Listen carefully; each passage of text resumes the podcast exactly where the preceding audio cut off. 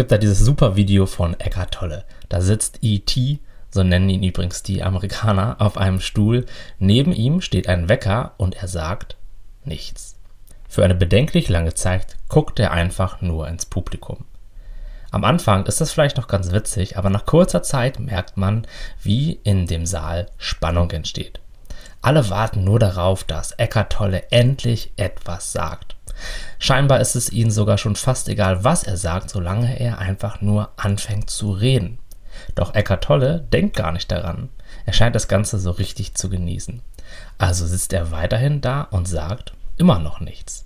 Sogar am Bildschirm merkt man, wie die Menschen im Saal völlig unruhig werden und man könnte fast meinen, einige von ihnen sind schon leicht wütend oder genervt und fragen sich, wofür sie da eigentlich Geld bezahlt haben.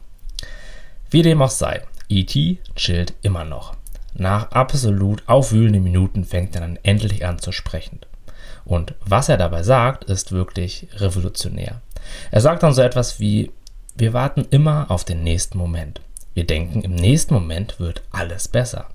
Und das tun wir dann unser ganzes Leben, aber dieses Besser finden wir dabei nie. Denn immer warten wir darauf, dass der nächste Moment kommt, der sich anders oder im Idealfall besser präsentiert. Aus diesem Grund verpassen wir oft diesen Moment. Doch dieser Moment ist alles, was wir haben und alles, was es gibt. Wir können uns nur in ihm gut fühlen. Selbst wenn wir denken, wenn der Eckhart jetzt endlich anfangen würde zu sprechen, dann geht es mir besser, dann fällt so eine gewisse Anspannung von mir ab.